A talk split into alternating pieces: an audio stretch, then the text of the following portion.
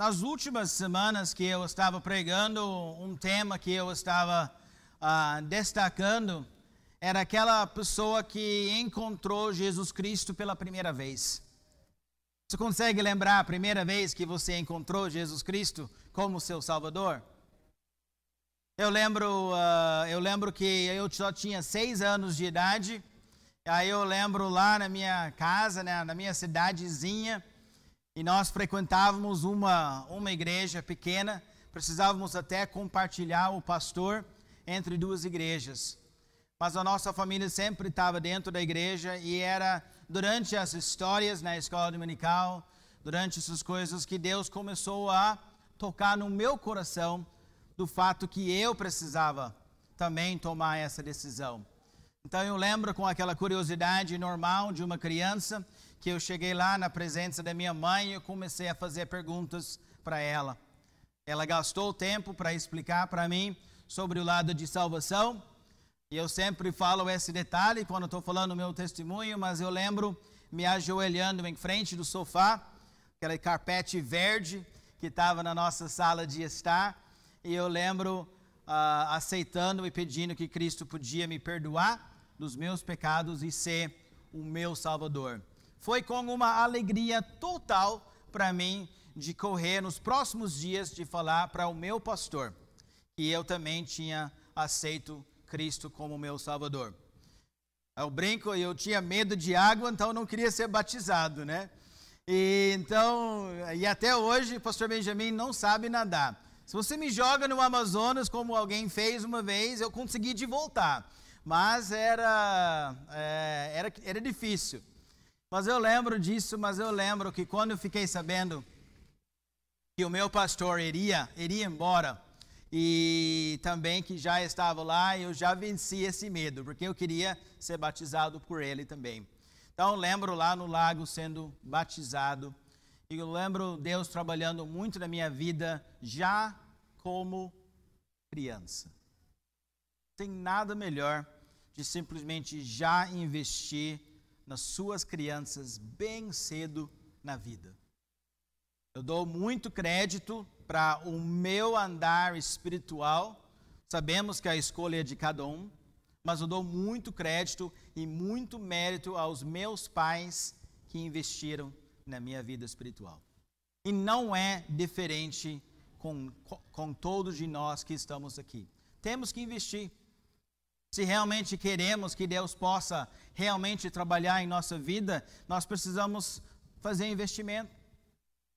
Nós sabemos que se nós queremos realmente ir bem no emprego, temos que ir para a faculdade, às vezes temos que aprender, temos que pegar experiência, temos que fazer uh, um curso, temos que fazer alguma coisa online, mas às vezes no lado espiritual nós não pensamos tanto nessa maneira.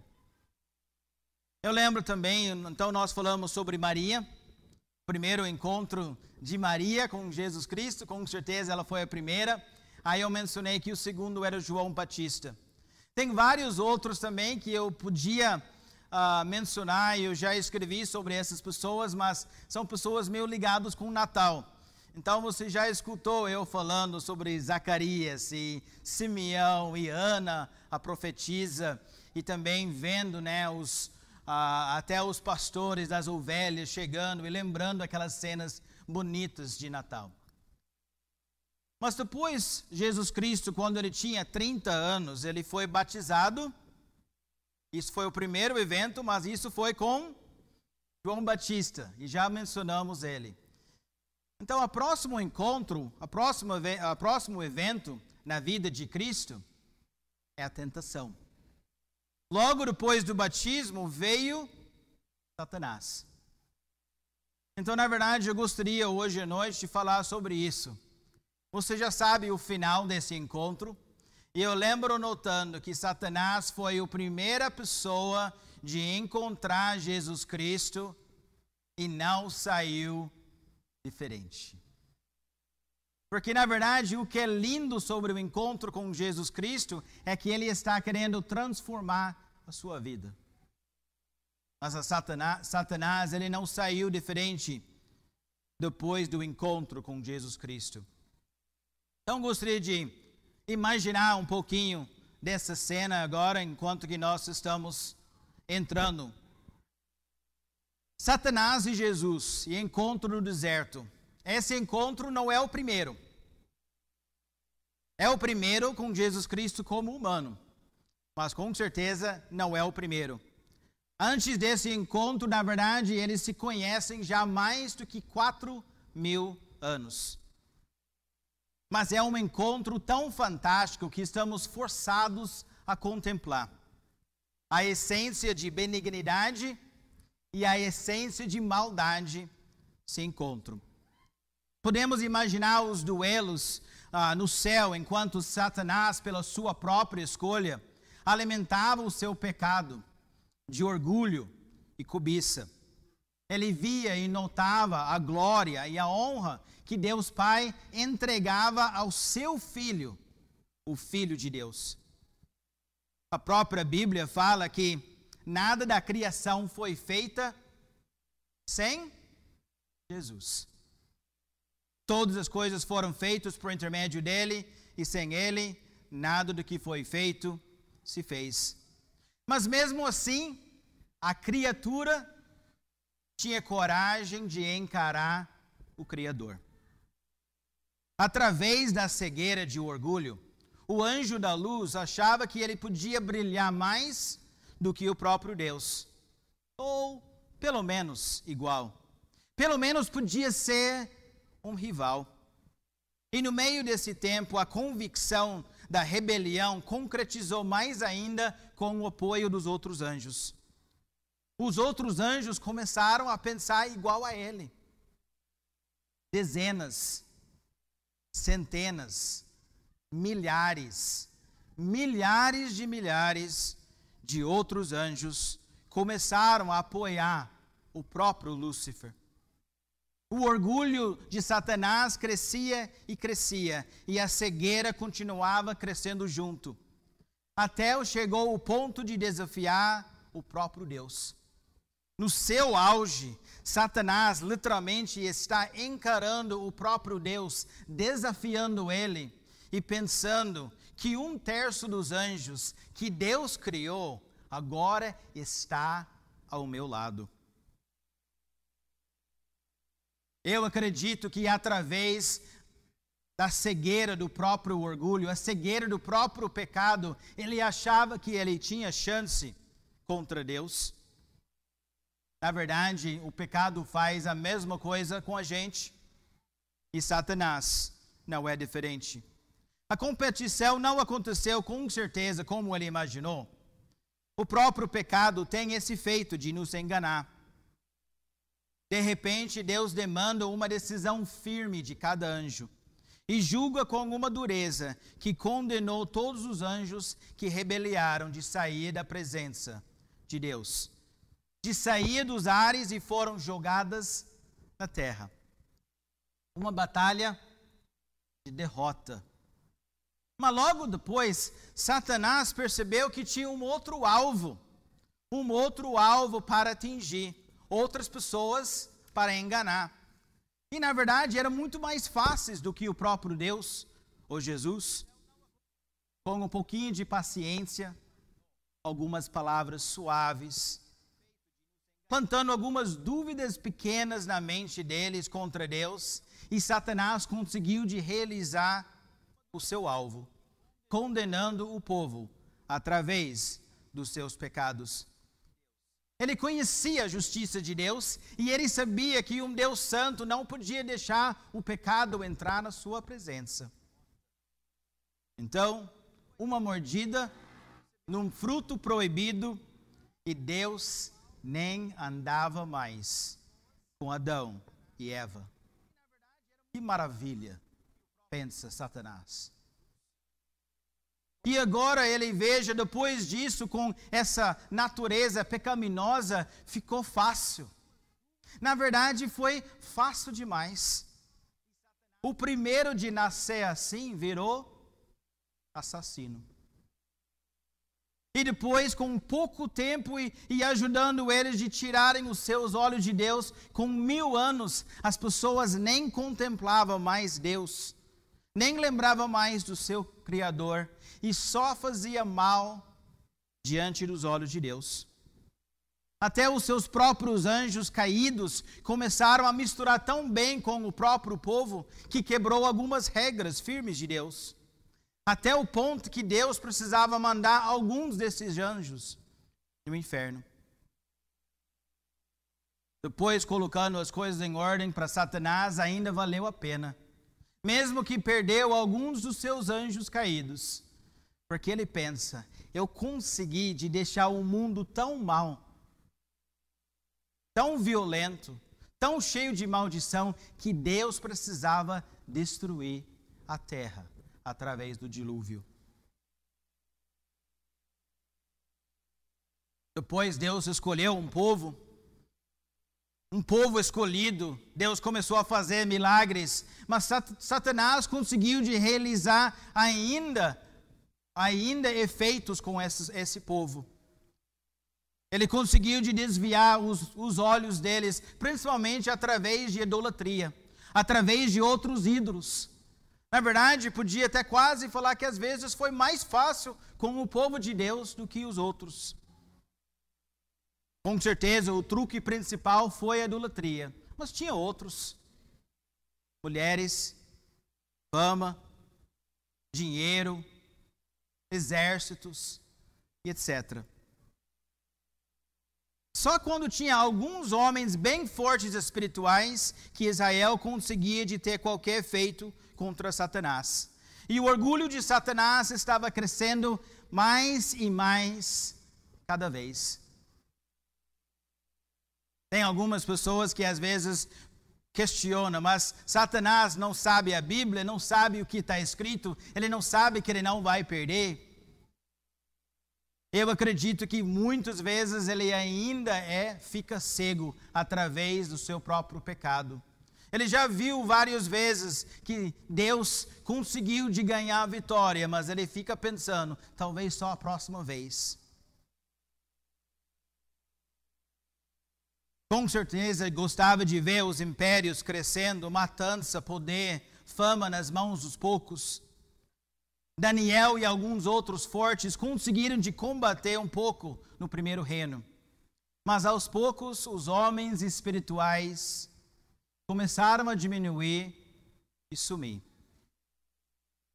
Ele achou que, que quase conseguiu de alcançar o seu alvo com um plano de exterminação dos judeus com Amã no tempo de Esther. Não deu certo por pouco. Não deu certo por pouco. Mas depois os impérios dos gregos, que uniu a língua e a cultural, e talvez até o favorito de Satanás, o próprio império romano. Ele conseguiu de implantar, implantar na mente dos romanos que deveria matar os, os crentes, deveria matar os judeus, ou pelo menos eles eram um povo perfeito para culpar. E o império romano fez uma crueldade horrível para eles. Mais uma vez podemos ver Satanás querendo matar Jesus como bebê. Usou até o próprio governo de Herodes para tentar alcançar. Mais uma vez, para o ponto de vista de Satanás, por pouco não consegui. Por pouco não consegui de pegar Deus conseguiu de mandar o anjo e José e Maria fogem literalmente nas últimas horas, antes que os soldados cheguem lá para matar. Fica lá escondido lá no meio do Egito, tenta voltar meio quietinhos para Nazaré.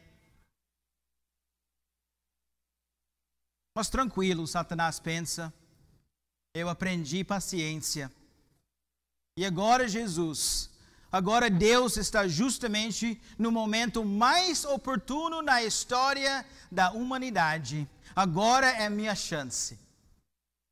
Será que Deus talvez não errou demais com essa ideia? Será que esse amor que ele tem para esses humanos? Porque agora a única maneira que ele consegue salvar essas pessoas é mandar o seu filho de morrer Mas agora é a minha oportunidade, porque agora, sim, Jesus Cristo, ele é 100% Deus, mas agora ele é 100% homem. E essa natureza pecaminosa, eu já estou trabalhando em cima disso faz tempo. Eu já sei a maneira de realmente enganar o humano, os homens. E agora, pelo seu próprio escolha, Jesus Cristo decidiu: eu não vou usar os meus poderes, meus superpoderes de Deus. Agora ele está fraco como os homens. Agora é minha chance. E ele espera, ele espera até que, até que Jesus Cristo vai lá no deserto. Ele espera para Jesus Cristo, vai lá, ele, tá lá, ele está lá sozinho. E talvez até Satanás está gostando do fato que ele não está comendo, não está bebendo água, está ficando mais fraco cada dia. E ele lá, como aquele leão que nós podemos ver em 1 Pedro, ele está lá, pronto de atacar, mas esperando o tempo mais fraco. Depois de 40 dias, agora finalmente Satanás fala: agora é minha chance, eu vou atacar. Abre a sua Bíblia para Mateus capítulo 4.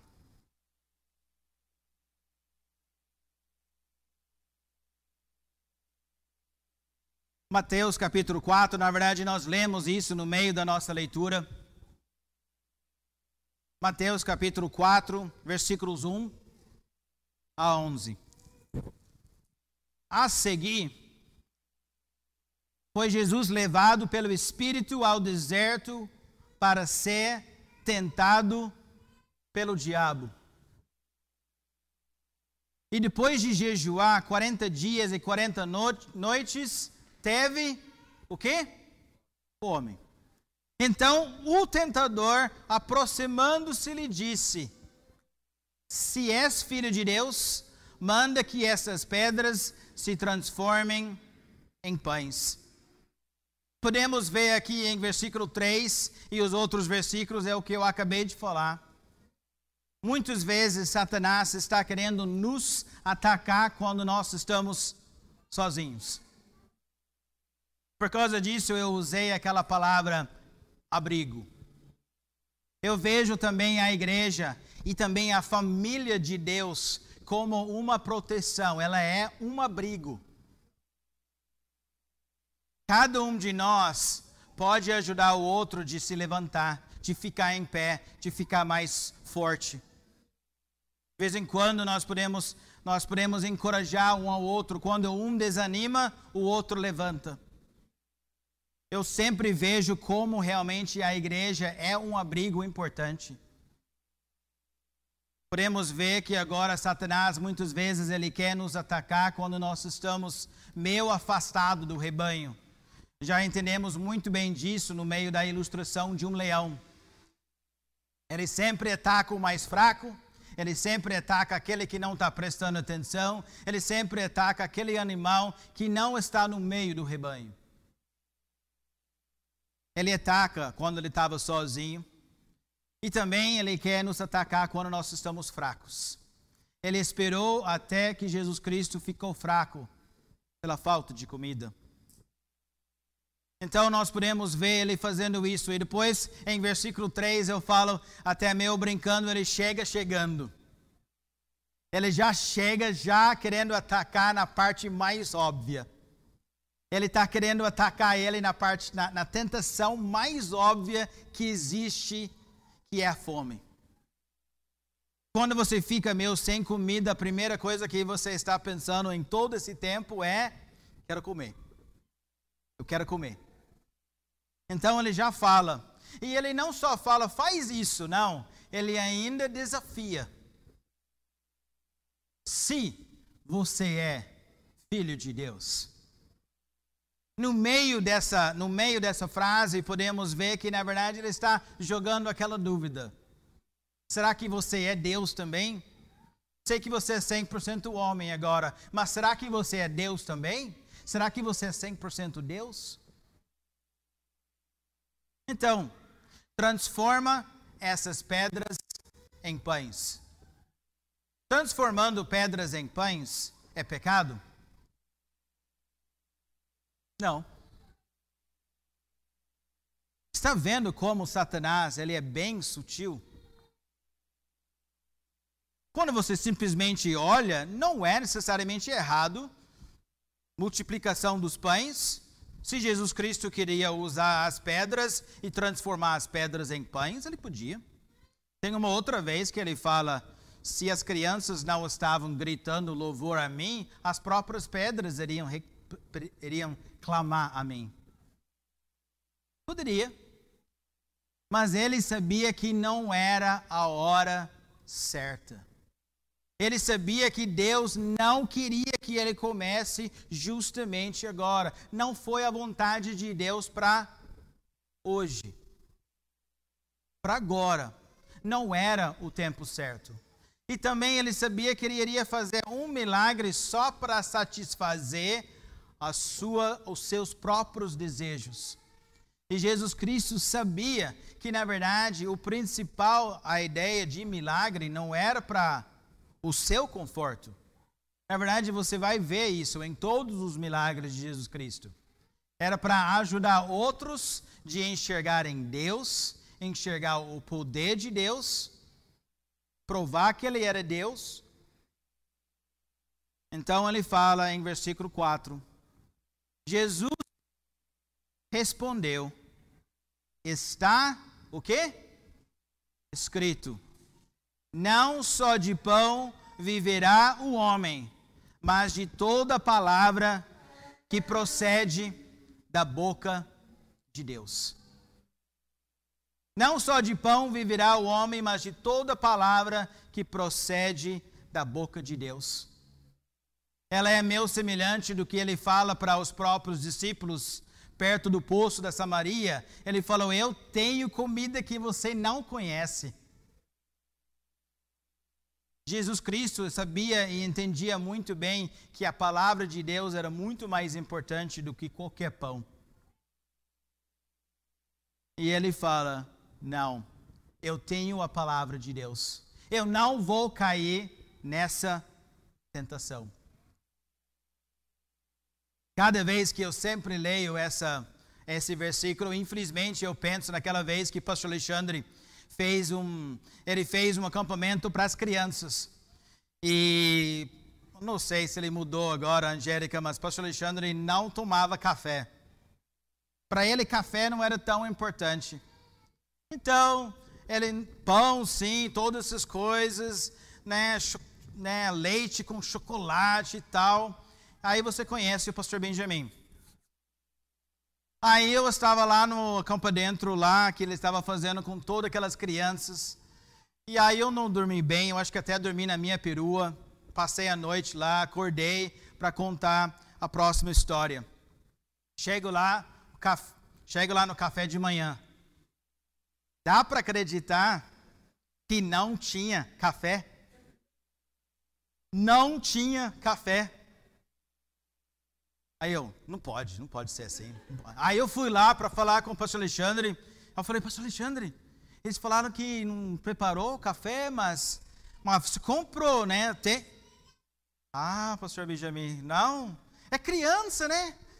Eu falei, e, e os ajudantes? E... Fiquei desesperado. Fiquei meio murmurando. Aí eu lembro que de repente, Alexandre começa a cantar: Não só de pão o homem viverá. Aí eu, mas pelo café também. Então, eu estava lá já, né, já irado demais com ele. Lógico, esse versículo não tem nada a ver. Isso é usando um versículo, né, como o pastor Sidney fala, né, nem é fora do pretexto, né? É, é totalmente, totalmente errado, né? Adicionando palavras da palavra de Deus. Nós podemos ver que Jesus Cristo, ele combateu o próprio Satanás com palavra. Com a própria palavra. Podemos ver que Satanás, de novo, ele é astuto, gente. Tem um versículo lá em Salmos que fala a armadilha que a pessoa coloca para o pássaro, ele faz a armadilha para que o pássaro nem enxerga a rede. E o salmista fala que Satanás faz a mesma coisa. Nunca fica pensando, ah, não, eu já sei. Antes que você nem percebe, Satanás consegue enganar.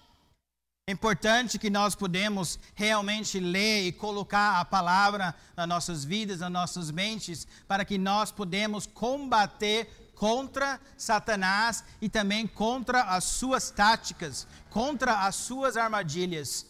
Jesus Cristo acabou de usar a palavra e o que o Satanás faz? Ah, vamos brincar desse jogo? Vamos lá então. Versículo 5. Então o diabo o levou à cidade santa, colocou-o sobre o pináculo do templo e lhe disse: Se és filho de Deus. Você notou aquela frase de novo? De novo, se és filho de Deus, atira-te abaixo, porque está escrito: aos seus anjos ordenará a teu respeito que te guardem e eles te susterão nas suas mãos, para não tropeçares em alguma pedra. Satanás está usando a própria Bíblia no meio da sua tentação. Ele está usando a própria Bíblia para enganar ou para tentar enganar o Jesus Cristo. Infelizmente, na verdade, uma das táticas mais usadas de Satanás desde a dispensão da graça é isso mesmo.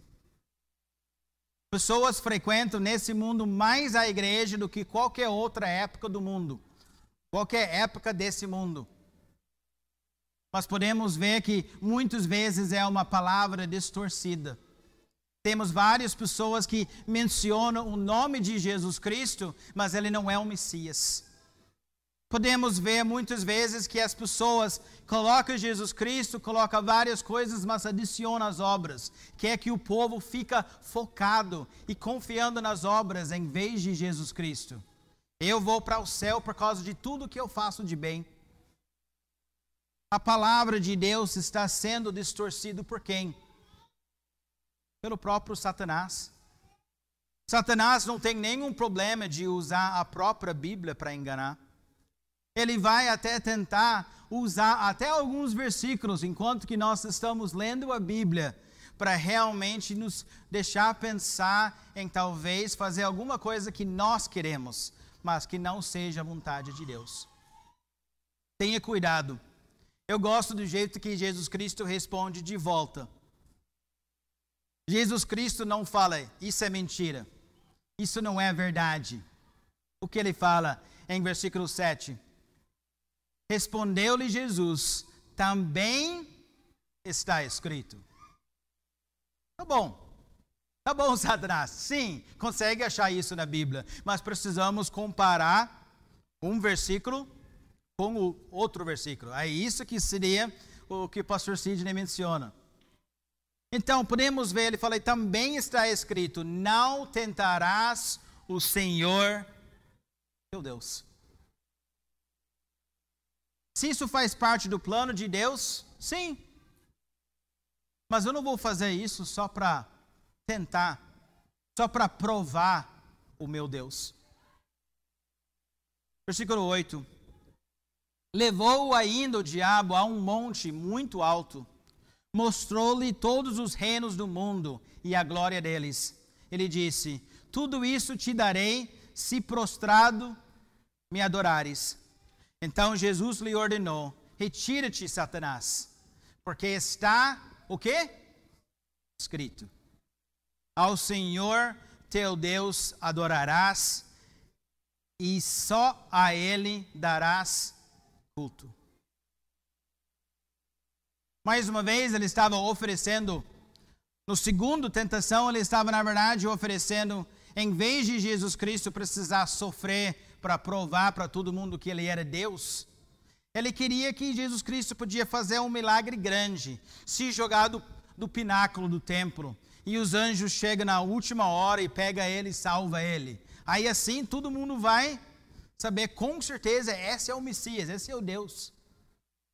Mas Jesus Cristo queria aos poucos ajudar o povo de conhecer ele como Messias. Ele queria ensinar, sofrer por três anos e meio.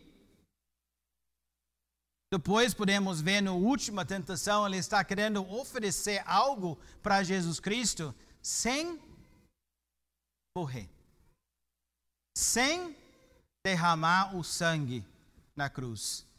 Que esses mundos, que esses reinos? Eu posso te, te dar, só precisa me adorar. Interessante, e eu posso ver isso com muitos pecados que estão oferecidos a cada um de nós. Muitas vezes Satanás quer oferecer alguma coisa para já, para hoje, em vez de só esperar o tempo certo. Muitas vezes a tentação aonde nós caímos é muitas vezes é só falta de paciência e simplesmente esperando o tempo de Deus. Podemos ver isso, podemos ver o primeiro, a primeira tentação já sendo resolvido já logo em versículo 11. Satanás termina três vezes de tentar e depois versículo 11 fala: "Com isto o deixou o diabo e eis que vieram anjos e o que os anjos fizeram? Serviram. Com certeza deu pão. Com certeza deu água. Com certeza deu força. Da mesma maneira que podemos ver Deus Pai mandando o anjo para dar força para Elias. Ah, podemos ver isso agora acontecendo com Jesus Filho. Ele foi sustentado. Depois de passar os três anos e meio, também o segundo seria resolvido. As pessoas iriam enxergar ele como Messias. Depois, quando Jesus Cristo deu a sua vida, ele podia falar: está o quê? Consumado. A vitória já foi. Ganhei. Não precisava me dobrar os meus joelhos, eu não precisava cair nessa tentação. Então podemos ver que Jesus Cristo conseguiu de aguentar a tentação. Em Lucas capítulo 4, versículo 13.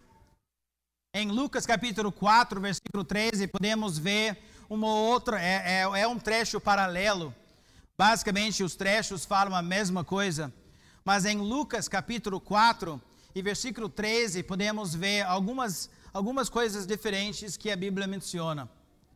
Fala passadas que foram as tentações de o quê? E a próxima frase? De toda sorte.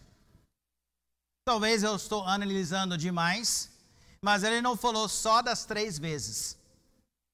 Ele falou de toda sorte. Eu não imagino que Satanás só tentou três vezes. Aqui está falando de toda sorte. E esse mesmo trecho conta as três vezes. Então eu acredito que ele tentou até outras maneiras também de tentar até o próprio Jesus. Só que Deus queria só reservar e guardar esses três. Mas o versículo continua apertou-se dele o diabo até o quê? Momento oportuno. Volta. Ele volta. Ele volta de tentar o próprio Jesus Cristo, com certeza, no meio, no meio da sua, uh, no meio do seu, dos seus três anos no seu ministério. Ele continuou tentando ele por esse tempo. Com certeza ele estava lá no jardim de Getsemane, quando Jesus Cristo estava em agonia, estava chorando e falando: Senhor, se for possível, pode passar esse cálice. O que o Senhor está pedindo é muito difícil, mas seja a tua vontade. Satanás não para. Eu já falei isso várias vezes, mas o mais que eu já vi crentes até indo e sendo fiéis até o final, mas também vendo vários outros crentes que desistiram no meio do caminho. Agora eu estou, sei lá, vou falar meio termo, né? Vou viver até 90 anos, né? Tenho 45 anos agora. Na metade da, da minha vida também eu vejo simplesmente fidelidade a Deus não é fácil. Antigamente eu pensava, não, é, pelo menos a fidelidade é fácil. Deus pede para cada um de nós de ser fiel até o final. Mas muitas vezes ela não é sempre fácil, porque sempre tem as tentações, sempre tem o desânimo, sempre tem o Satanás que vai continuar tentando, tentando, tentando, tentando. Ele começou lá no céu, ele começou no jardim de Éden, ele começou até o dilúvio, ele continuou depois do dilúvio, ele continuou com Jesus Cristo, ele, ele vai continuar no futuro, lá na batalha de Armagedon,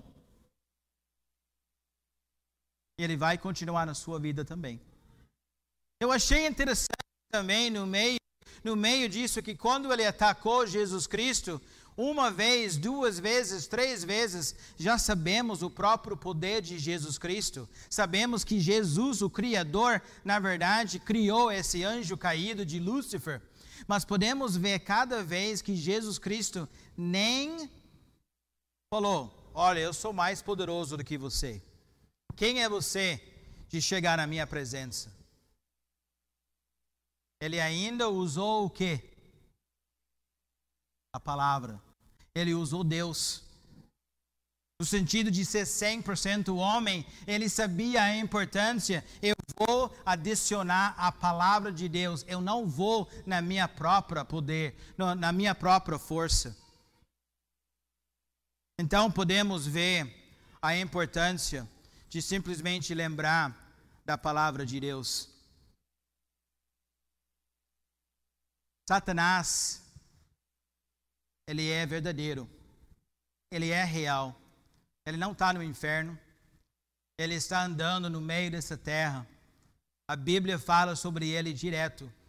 Ele tem tantos nomes: diabo, tentador, Belzebu, maioral dos demônios, Satanás, inimigo, príncipe do mundo, Deus deste século, príncipe da, do potestade do ar, espírito, leão, adversário, grande dragão, antiga serpente, sedutor do mundo, pai de homicida e pai da mentira.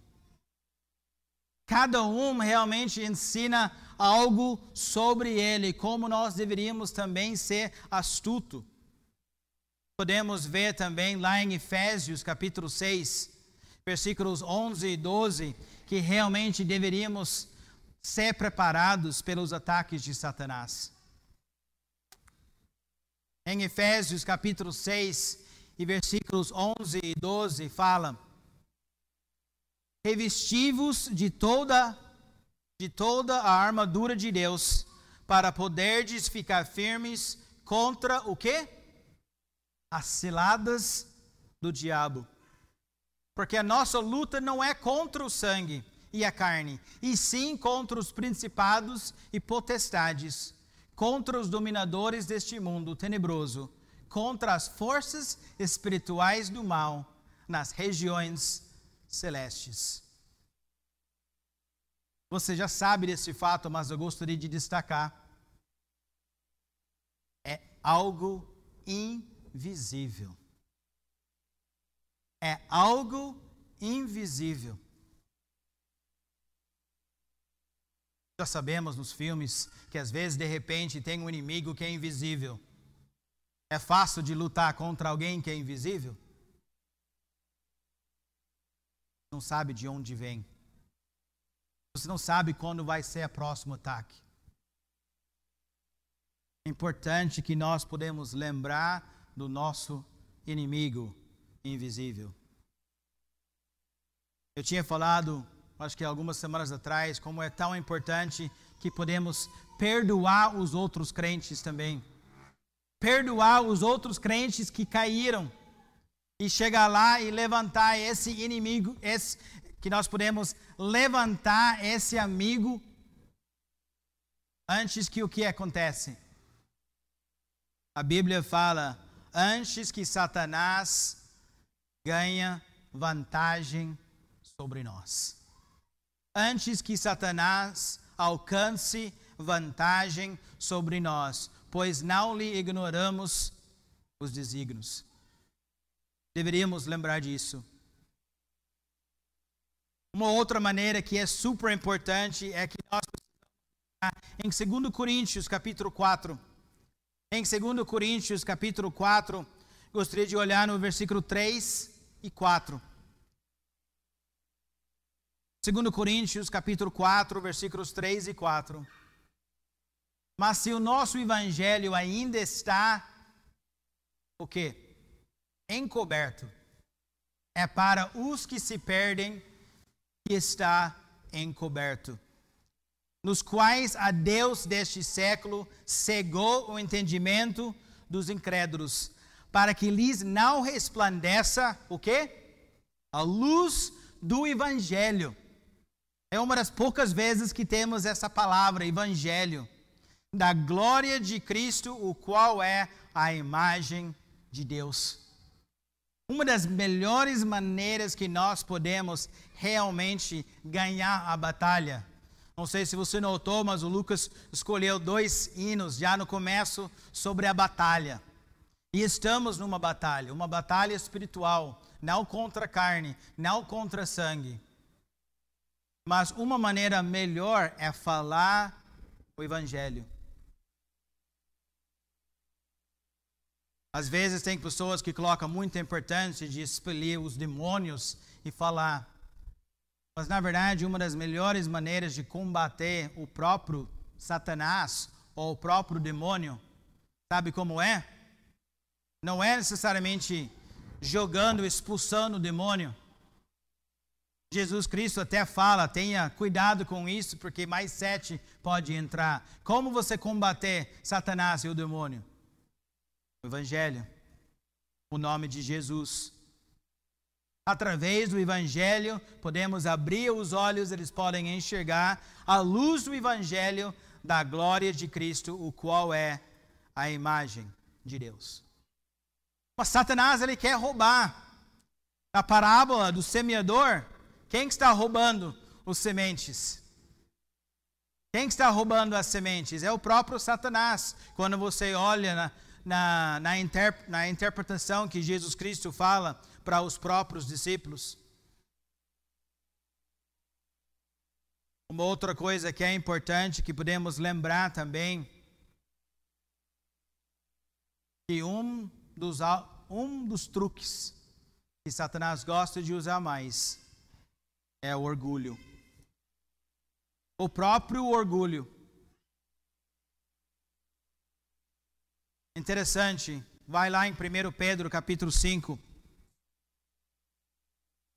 E nós vamos terminar com esses versículos. 1 Pedro capítulo 5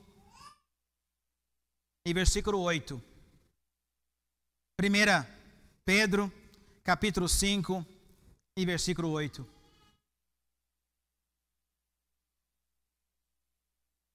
sede, sóbrios e vigilantes.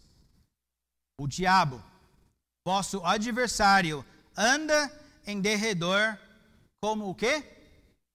Como leão, que ruge, procurando alguém para. Olha aquela palavra forte.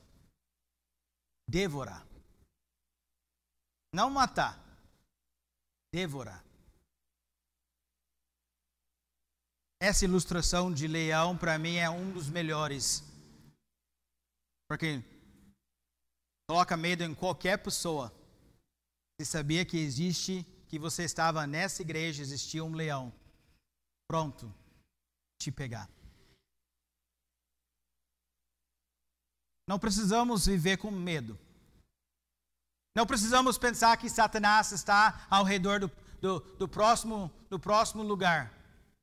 Não precisamos continuar tentando imaginar o que ele fez aqui, o que ele está fazendo aqui. Mas deveríamos lembrar e ser astuto. O próprio Daniel conseguiu de dormir na cova dos leões.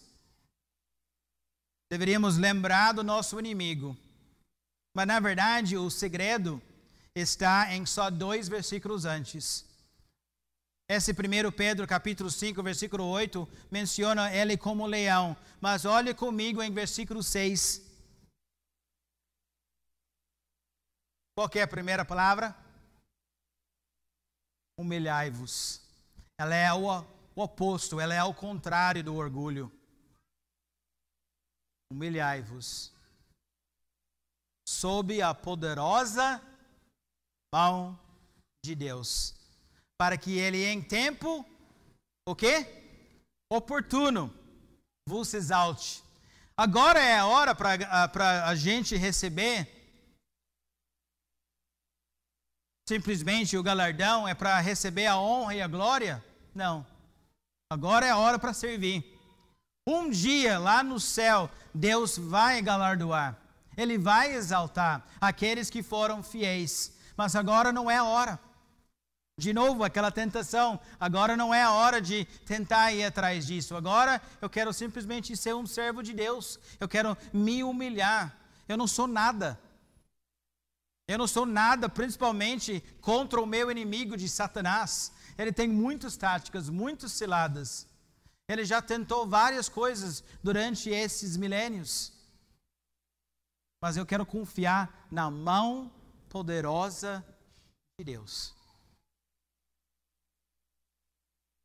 É importante que podemos fazer isso.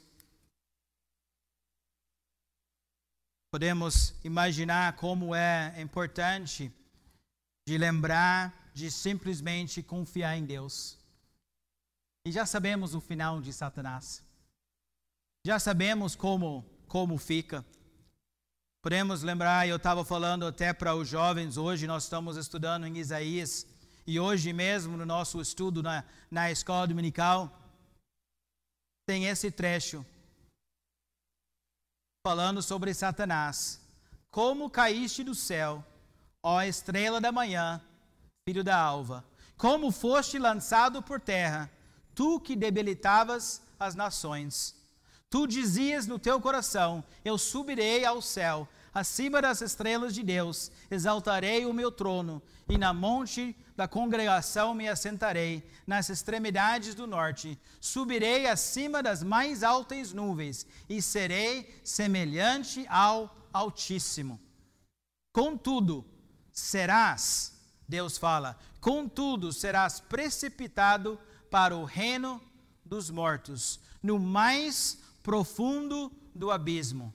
Os que te virem te contemplarão, hão de fitar-te e dizer-te: É este o homem que fazia estremecer a terra e tremer os reinos?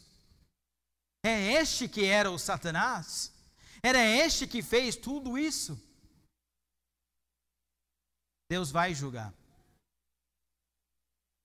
Mas agora nós precisamos simplesmente lembrar Senhor,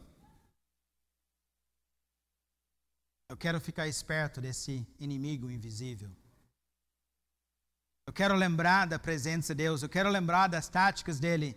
Ele gostaria de pegar você quando você está sozinho, quando você está fraco, quando você está pronto de fazer passos de obediência, como Deus, como Jesus Cristo fez. Ele vai usar tudo para conseguir de pegar você até os desejos seu, da sua carne, ele vai tentar usar até o raciocínio, ele vai tentar colocar aquelas dúvidas: será que Deus quer isso?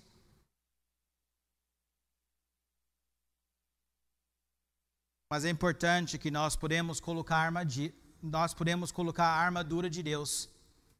Podemos lembrar da palavra de Deus. Isso que foi o princípio defesa, o, a, a principal defesa que Jesus Cristo usou, a própria palavra. E também tem esse abrigo. Eu falei bem no começo da minha pregação que eu dou muito crédito e muito mérito à minha vida espiritual através do que os meus pais investiram na minha vida. E eu sei também que depois que eu era jovem, adulto, e tinha que tomar as decisões minhas também, que quando eu investia mais na minha vida espiritual, o mais que eu consegui de resistir às tentações de Deus. A questão para cada um de vocês: quanto que você acha que é importante de investir? Quanto que você realmente acha que é importante de investir na sua proteção? Eu já falei que eu já vi vários crentes desistirem. É porque não continuam investindo servindo a Deus, trabalhando na vida dos outros, lendo a sua Bíblia pelo menos diariamente. Pelo menos diariamente deveríamos colocar um pouquinho da nossa armadura. O pastor Sidney chega aqui e ele também fala sobre os cultos. Os cultos são uma outra maneira maravilhosa de realmente estar dentro do abrigo de Deus, de aprender mais da palavra de Deus. Quanto que você está investindo nos seus filhos para proteger eles de Satanás? Porque já sabe que as tentações estão chegando. Não que as crianças não tenham as tentações, tem. Mas quando chega no, no, no juventude, quando chega como adultos, as tentações aumentam. Agora tem o seu livre-arbítrio como uma pessoa. É importante que nós podemos já começar a investir para que não caia nas armadilhas de Deus. Precisamos ter a sabedoria de Deus para enxergar a rede antes que nós voamos direto nela.